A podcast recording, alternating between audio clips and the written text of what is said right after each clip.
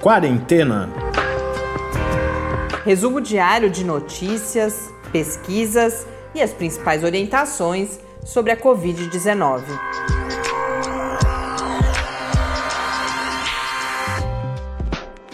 Quarentena, dia 185. Olá, começamos nosso centésimo, octogésimo quinto encontro aqui no Quarentena. Eu sou Mariana Pedson. E eu sou Tarso Fabrício. Hoje temos ouvinte nova, Tarso. Nova não, porque ela nos conta que ouviu pela primeira vez, acompanhou o podcast a partir do episódio 36, mas como ela mesma se identifica, é uma ouvinte antiga que nos encaminhou o primeiro e-mail essa semana, a Cris Lemos. Cris, muito bom ter essa notícia, saber que você está por aí. Ela que é cantora, professora de canto popular na Faculdade de Artes do Paraná e escreve também para compartilhar todas as angústias, as dificuldades com a adaptação da atividade docente, da, das aulas, da atividade como professora e numa área específica e que ela caracteriza inclusive como uma área que provavelmente deve demorar muito a voltar já que é uma das atividades que sabidamente traz riscos, né? O, o canto aumenta aquela a produção das gotículas e até mesmo fala-se em aerossóis, então é sem dúvida nenhuma uma atividade arriscada e ela compartilha, ela, ela classifica como um desespero que ela sentiu em alguns momentos, inclusive, mas agora aos poucos as atividades vão sendo desenvolvidas usando tecnologias como o Zoom e o Google Classroom. Cris, muito obrigada pela mensagem. Quero mandar um abraço para o Luciano também, que tem escrito bastante para a gente. Uh, e lembrar, uh, eu lembrei falando da, das dificuldades com a atividade docente, mandar um abraço para a Heloísa também, que uh, até parou de escrever, ela que participava bastante uhum. aqui do podcast, mas tem relatado para a gente também toda uma dificuldade, um muito esforço envolvido nessa adaptação, ela que é professora também, dessa atividade docente a educação à distância. Educação, escola é um dos temas do nosso episódio. A gente fala do documento que a Fiocruz preparou com várias recomendações para tomada de decisão sobre a retomada ou não de atividades escolares, que é algo que a gente as notícias têm se multiplicado, mais estados brasileiros, cada vez mais estados prevendo a retomada das atividades. Ontem ou hoje eu vi inclusive já planos de, de atividades de universidades, vi especificamente a Unicamp, já falando em plano de retomada ainda em 2020. Então, esse é todo um cenário muito complexo e preocupante. A gente fala um pouco sobre isso. Falamos hoje também sobre riscos em algumas atividades, especificamente na frequência na, eh, na ida a restaurantes e uma pesquisa nova sobre mais um impacto que as máscaras podem ter, nesse caso positivo, na prevenção da Covid-19. Mas antes, vamos aos números. No Brasil, oficialmente registrados são 4.382.263 casos de Covid-19, com 133.119 mortes, um acréscimo, voltamos à casa das mil mortes, 1.113 novas mortes no último período contabilizado de 24 horas, e com isso, segundo um levantamento feito pelo UOL, a Covid já é a, a causa-morte com mais mortes em um único ano aqui no Brasil, desde que esse registro do Ministério da Saúde, numa plataforma específica de mortalidade, começou a ser feito em 1979. Então, só para a gente nesse processo de naturalização, esse, esses são dados importantes, recomendo a leitura, lá tem os números, eu vou aqui só dar os exemplos, que lembrando que a Covid já mata, por exemplo, mais que doenças cardiovasculares, mais que o infarto, mais que pneumonia, mais que acidentes de trânsito, que assassinatos. Então a gente fala tanto em violência, por exemplo, como um problema que todo mundo sente muito no Brasil, mas a Covid em 2019, em setembro, já matou mais pessoas do que qualquer uma dessas causas de morte ao longo dessa história aí, pelo menos desde 1979, portanto, muito provavelmente desde sempre. E uma outra nota rápida é que nem sei se, se tem alguma relevância, dado a, a, a, não participação, e quando há participação, a participação desastrosa, mas hoje deve acontecer a posse, ministro interino por quatro meses, Eduardo Pazuello agora deve ser empossado como ministro da Saúde no Brasil. Então, é realmente lamentável, não especificamente quem é, não estou entrando nesse mérito nesse momento, mas a falta de seriedade que a gente percebe de ter um ministro interino por quatro meses e agora sendo uh, nomeado como titular. Bom, vamos falar sobre as escolas. Como eu disse, a Fiocruz elaborou um documento muito completo relativo aos cuidados, às informações. É um, é, um, é um grande compêndio de informações sobre a Covid-19, na verdade, porque vai falar, por exemplo, o que já se sabe sobre transmissão, o que se sabe como a, a doença, como ela afeta as, as diferentes pessoas, mas o, o objetivo é que seja uma contribuição para o retorno às atividades escolares presenciais.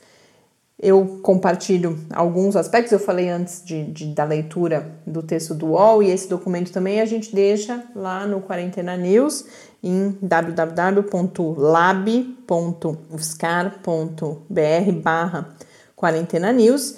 E esse documento da Fiocruz é uma reuniu uma equipe bastante interdisciplinar, muitos uh, pesquisadores vinculados à, à instituição. É, em parte, uma revisão da literatura, do que já se sabe, e também a contribuição da própria Fiocruz, que tem vários profissionais atuando, seja como pesquisadores, atuando na linha de frente, em várias frentes aí da Covid-19. E um primeiro é, aspecto que eles destacam bastante é que qualquer debate sobre o retorno às atividades escolares deve considerar a heterogeneidade entre as diferentes regi regiões do país. Então, esta é uma decisão que muitas vezes vai precisar ser tomada. É claro que é importante que haja algo que nós não temos visto, que são diretrizes mais então, eh, estaduais e principalmente nacionais, mas muitas vezes são decisões que precisarão ser tomadas localmente Inclusive porque um outro aspecto que esse documento destaca bastante é que nós vivemos ainda um momento muito dinâmico da pandemia. Então, mesmo que possa-se, por exemplo, tomar uma decisão de retomada gradual das atividades, em vários pontos esses especialistas dizem que é preciso estar monitorando, e aqui nesse caso o estar monitorando é isso mesmo, porque você vai estar permanentemente realizando essa atividade para que a qualquer momento sejam dados passos atrás caso se verifique, por exemplo, um aumento no número de casos. Uma outra parte do documento que tende a não aparecer, pelo o pouco que eu vi de divulgação desse documento, fala muito em uma partezinha dele que são as recomendações de fato de biossegurança, por exemplo, então lavar a mão, higienizar, como que as turmas devem ser, tudo isso é bastante detalhado, mas antes disso tudo, o que o documento traz é uma preocupação de que alguns indicadores precisam ser alcançados de controle da transmissão para que a gente entre nessa fase de começar a planejar como será esse retorno, que condições de ventilação são necessárias, por exemplo, que a gente sabe que isso são muitas dessas condições ser, devem ser impossíveis de serem atingidas em muitas escolas brasileiras, mas enfim, antes disso é preciso alcançar alguns indicadores e esse documento compartilha esses indicadores. Então, a, a redução da transmissão comunitária que pode ser medida pelo conjunto de, de variáveis, que dentre elas, por exemplo, estão uh, o número de novos casos por dia deve ser menor que um a cada 100 mil habitantes. O R precisa, aquela taxa de reprodução precisa ser menor que 1, idealmente 0,5. A gente está longe, sem dúvida nenhuma, do, do 0,5 uma taxa de positividade nos testes inferior a 5% dos testes realizados, o professor Bernardino já falou várias vezes sobre isso, essa é uma recomendação da Organização Mundial da Saúde, porque se você tem uma porcentagem elevada de testes positivos, isso significa que você só está testando as pessoas sintomáticas, por exemplo. Então você tem uma grande, você não, não tá, não tem de fato uma fotografia de que momento da pandemia você está vivendo. Esse é outro indicador que a gente sabe que o Brasil está muito. E aí a gente não precisa nem considerar heterogeneidade, porque, uh, exceto talvez com alguns municípios que tiveram programas próprios de, de testagem, muitas vezes em parceria com universidades, inclusive, em geral o país não, não atinge essa, está bem longe dessa taxa. E associado a isso um outro, associado a isso um outro indicador apresentado é que essa essa população, essa sociedade, seja uma cidade, seja um estado, seja um país, esteja diagnosticando pelo menos 80% dos casos. Aí acho que eu não preciso uhum. falar mais nada. Então, o problema já começa aí. A gente não, a gente está falando em como retomar as atividades. Em alguns casos está retomando as atividades, colocando toda a ênfase nas medidas de segurança que a gente sabe também que em muitos casos não serão cumpridas, mas Nunca é demais falar, a gente sabe que a gente está sendo repetitivo, mas é, é, não, não tem outra coisa, a gente não pode parar de falar porque essas recomendações não estão sendo cumpridas. E mais uma vez a Fiocruz vem lembrar então a importância desses uh, indicadores. E aí, ao falar no retorno seguro, esse documento, além dos indicadores, vai destacar a necessidade de uma atuação e, e de uma comunicação intersetorial, significando a participação não só da escola e, e do, do, do, dos órgãos ali ligados à área da educação, mas também da atenção básica em saúde e dos serviços ou, ou dos equipamentos de serviço e de assistência social que é fundamental todos esses atores estarem em diálogo nesse momento de retomada das atividades escolares. E mais do que isso, que esse diálogo permita também uma participação das comunidades escolares, portanto, além de estudantes e professores e dirigentes, do, das famílias na tomada de decisão, seja pela reabertura, seja pelas medidas a serem adotadas, seja pela uma volta a uma situação mais restritiva nos casos em que, ou nas situações em que se começarem a identificar mais casos. Outras recomendações é que o retorno seja uh, gradual, que as turmas, portanto, aí já pensando numa situação em que você tem indicadores que permitam a retomada, que essa retomada aconteça com uma frequência menor também, então você fazendo revezamento e que cada aluno vá, por exemplo, de uma a duas vezes por semana à escola, só e que também permaneça por menos horas na escola, que haja todo um esforço de educação para a saúde, de conscientização, campanhas sobre os cuidados a serem adotados, que sejam uh, mapeados os riscos profissionais dos profissionais e dos estudantes, ou seja, que pessoas não devem voltar, mesmo que as atividades sejam retomadas, aquelas pessoas que apresentam condições associadas a um risco aumentado de agravamento, essas pessoas não devem voltar nesse momento. E também uh, há uma série de recomendações sobre a condução ou, ou que medidas serem adotadas quando há casos suspeitos aí já de infecção. Um conjunto, aí a gente entra naquelas medidas já conhecidas, então que estejam disponíveis água e sabão e ou álcool em gel, que seja mantido o distanciamento, que os ambientes sejam ventilados, que as máscaras sejam utilizadas.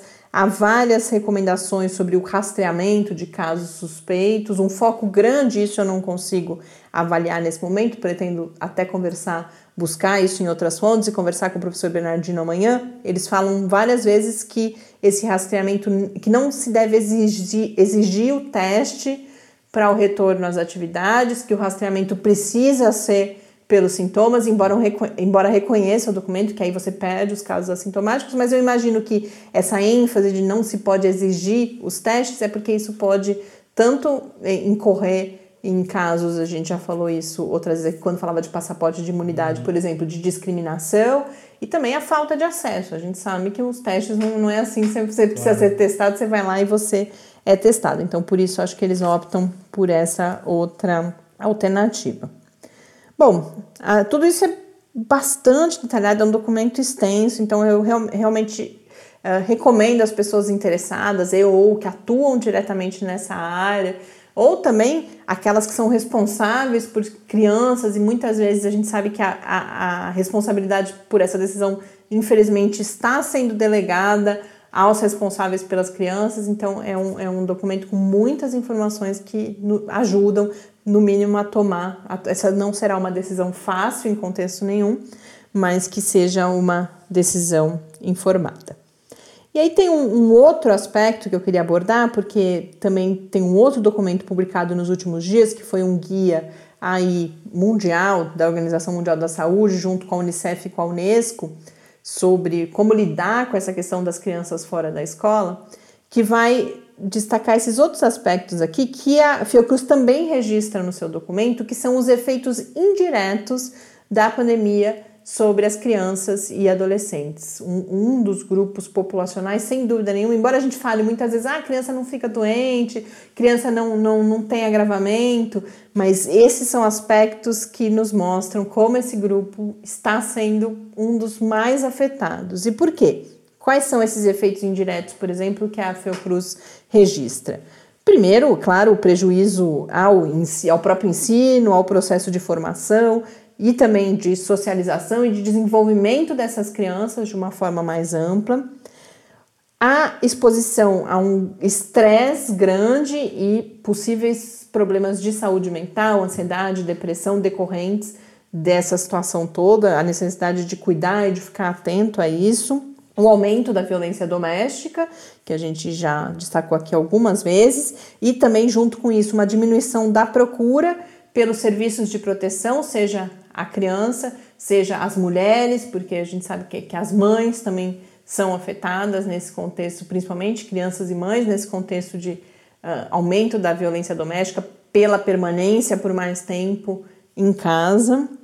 A queda na cobertura vacinal, que pode resultar em situações de, de ameaças à saúde dessas crianças e também dos chamados programas de triagem, como por exemplo o teste do pezinho, que são uh, mecanismos de detecção precoce de doenças e, e, portanto, de prevenção e de tratamento. O aumento do sedentarismo e da obesidade, por outro lado, aparentemente até de uma forma paradoxal, aumento também da fome e do risco alimentar, seja pelo, pela falta de acesso aos alimentos que essas crianças consomem na escola, seja pela diminuição ou até mesmo a perda de toda a renda dos seus familiares, uh, o exagero no uso das telas e das mídias. Então a gente vê a diversidade de impactos. É claro que aqui também a desigualdade tem um peso importante. Algumas crianças serão, as crianças mais pobres serão sem dúvida nenhuma muito mais afetadas do que crianças das famílias mais ricas, mas a hora que a gente vai falar, por exemplo, de uso de telas e, e, e de outras mídias, é algo que afeta, claro, todas as crianças. E por fim também a redução no acesso aos serviços de saúde como um todo. Então, é uma questão difícil, é uma questão multifacetada, a gente não pode ser simplista também de ficar falando só não abre, não abre, não abre, mas a gente não pode simplificar e esquecer o que eu percebo, e é isso que eu quero destacar principalmente nesse episódio de hoje. É um discurso, quando eu falo em discurso público, principalmente esses discursos que a gente ouve na mídia, mas aí depois você começa a ver as pessoas reproduzindo isso também, que é quase uma fantasia, né? Quando fala, não, a pandemia melhorou, ou mesmo que, mesmo que a gente tenha, vamos considerar que a gente já tem indicadores melhores, mas eles estão longe desses que são recomendados. E mais do que isso, quando eu estou falando desse discurso público, ah, o que, que tem que fazer? Vai reabrir a escola? Então, ah, tem que ser turma pequena, tem que ser ventilado, é, tem que lavar a mão, tem que usar máscara. Ou seja. Como se fosse fácil, né? Exatamente. Quem fala esse tipo de coisa não tem a menor noção do sistema do, da, do, que a gente tem de ensino, das escolas públicas que a gente tem pelo Brasil. Tem escola que tem dificuldade de ter água para o aluno lavar a mão. Como que a gente vai implantar essas medidas? Sem dúvida, a gente vai precisar de posturas e políticas firmes, é, organizadas, para conseguir tentar um, um retorno que seja próximo de, de, de algo da normalidade do sistema escolar. E infelizmente é algo que a gente não está vendo até agora. E precisa de dinheiro, né? Essa, aí com isso eu entro, inclusive, nesse último documento que eu, no, no, segundo documento que eu falei, esse guia da OMS, da Unicef, da Unesco, que também, mais uma vez, eu vi manchetes sobre esse documento destacando o que? A declaração que, que está nesse, nesse material de que os governos devem priorizar a continuidade da educação. Ou melhor, não é isso que se, que se destaca, não. É que é outra ponta de, dessa mesma frase, que o fechamento só deve eh, acontecer, que as escolas só devem permanecer fechadas se não houver outra alternativa. Qual é a mensagem que você passa a hora que você está destacando isso nas manchetes? Tem que abrir, né? No, nesse momento que a gente está vivendo, de que há uma pressão pela abertura, você tem as manchetes, ah, o MS diz que o fechamento só deve acontecer como última alternativa. Só que isso está invertendo justamente o que eu falei primeiro, que foi governos devem priorizar a continuidade da educação. Ok, isso a gente concorda sem dúvida nenhuma, e todos esses especialistas que têm destacado o risco de abrir agora também concordam.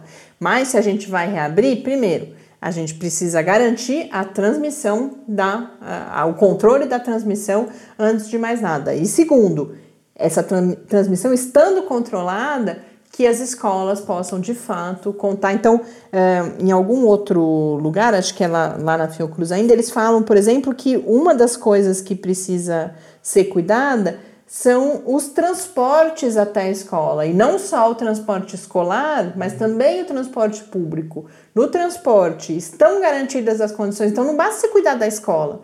Você precisa saber como que essas crianças e esses jovens estão chegando até a escola e se nesse meio de transporte a transmissão também está controlada. E assim uma cadeia, né, uma, uma sucessão de medidas que precisam e cuidados que precisam ser tomados.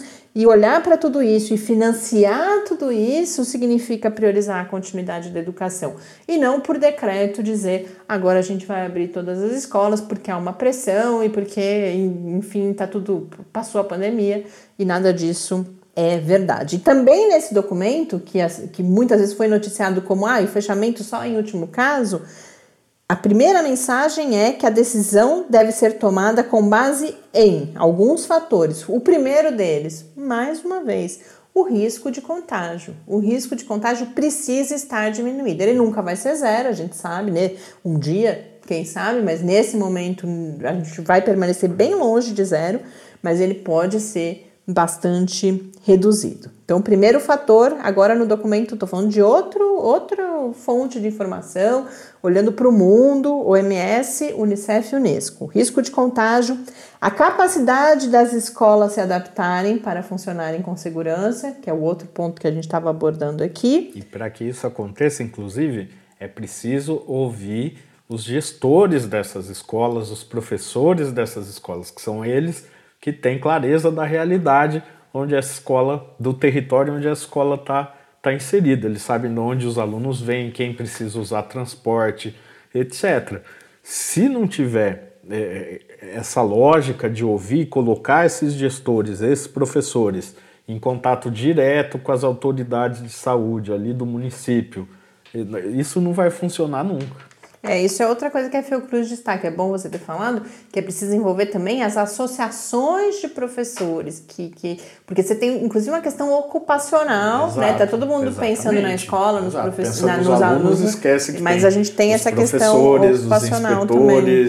os assistentes, a merendeira, a faxineira, o diretor, tem várias pessoas envolvidas nesse ambiente escolar que devem, devem ser levadas em conta. É, inclusive lá na Fiocruz também, outro fator que eles põem critérios, em critérios gerais para a reabertura das escolas é que esteja garantido ou que seja cuidado o bem-estar psicológico e socioemocional para todas as pessoas. E isso diz respeito principalmente, quando, quando eles falam em todas as pessoas, é justamente para destacar que esses profissionais também precisam ser consultados uhum. porque ou, ou, cuidados, porque eles também vão estar tensos, eles também vão estar com medo. E também vão estar expostos, né? E justamente por isso. É, e aí você precisa. Que podia não não tá acontecendo se eh, essas aulas não tivessem retornado, por exemplo.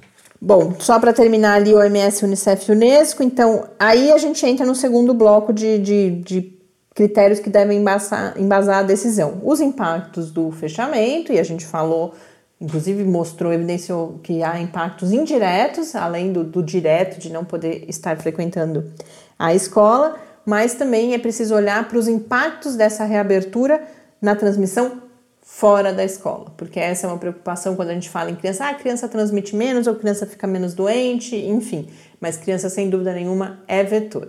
Então, com isso a gente percebe, a gente mesmo que sejamos não uma voz isolada, há muitas pessoas preocupadas com isso, falando sobre isso, mas não é o discurso hegemônico nesse momento.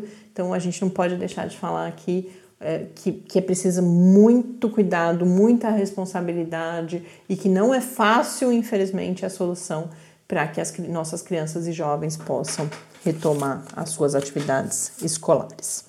Bom, duas últimas notícias rápidas aqui, é, pesquisas é, que foram divulgadas nos últimos dias, que ganharam bastante visibilidade, então é importante a gente abordar.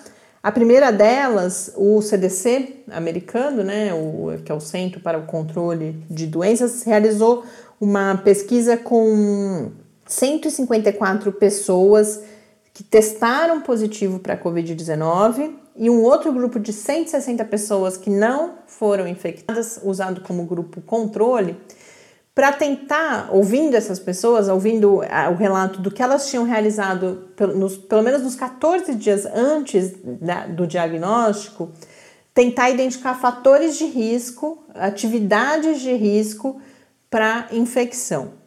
E uma única, para uma única atividade, conseguiu-se chegar a dados com uma, um significado estatístico.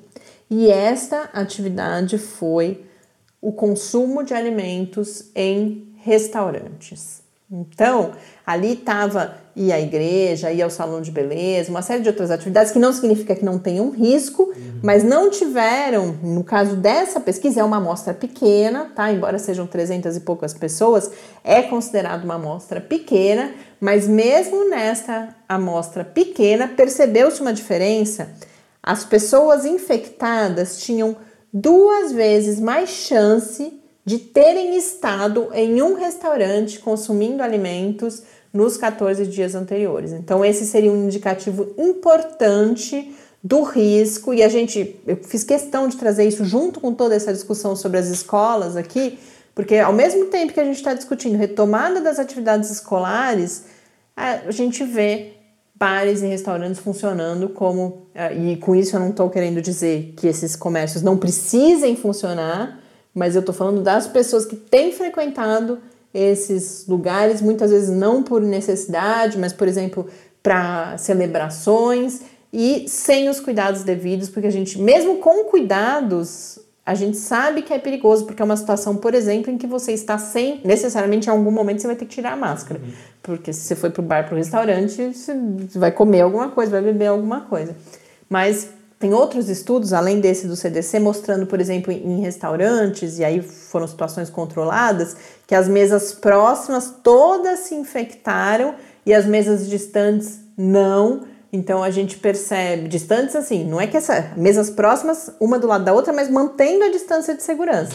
Mesmo assim, essas pessoas todas se infectaram e aquelas mais longe não. Então toda a questão de circulação do ar, há estudos mostrando, por exemplo, que os garçons não se infectaram porque estavam usando máscara. Então é isso, você estar dentro de um restaurante, especialmente no ambiente interno, você vai estar tá comendo, vai estar tá sem máscara. Se tiver alguém do seu lado, na mesa ao lado, mesmo que essa mesa esteja a um metro e meio, dois de distância, a chance de você terminar infectado, dependendo das condições daquela pessoa infectada também, que momento da infecção que ela está, são muito grandes. É o que esse estudo mais uma vez vem mostrar. E é difícil você entender a circulação de ar dentro de um ambiente, né? Não é algo trivial. Então, fatalmente você acaba estando exposto. Não tem, ah, vou ficar na mesa mais próxima da janela, talvez tenha menos problema. Não, vai acabar. Você não sabe para onde está indo e da onde está vindo o ar que está circulando ali.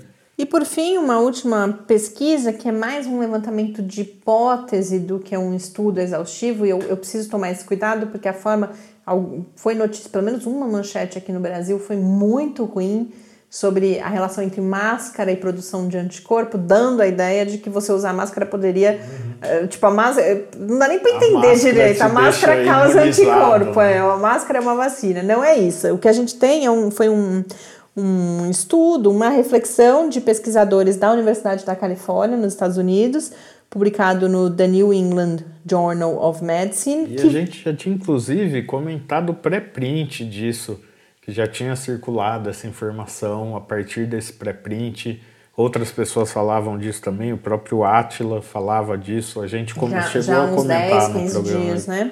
Eu acho que até mais do que isso. E o que esse estudo vai, vai essa reflexão vai levantar é que a máscara ela pode resultar justamente porque ela é imperfeita, ou seja, você pode ter partículas virais passando pela máscara, mas ela reduz a carga viral, a ou seja, aquela quantidade que vai passar, que você vai ter e que isso poderia gerar alguma resposta imune sem agravamento. Então, no fundo, no fundo, você vai ficar doente, possivelmente até assintomático, por exemplo, mas que com isso você poderia ter uma porcentagem que um dos efeitos que o uso amplo das abrangente das máscaras pode estar tendo é gerar uma população com anticorpos ou com alguma resposta imune, portanto, com alguma imunidade, mesmo sem ter identificado e principalmente sem ter quadros agravados de Covid-19.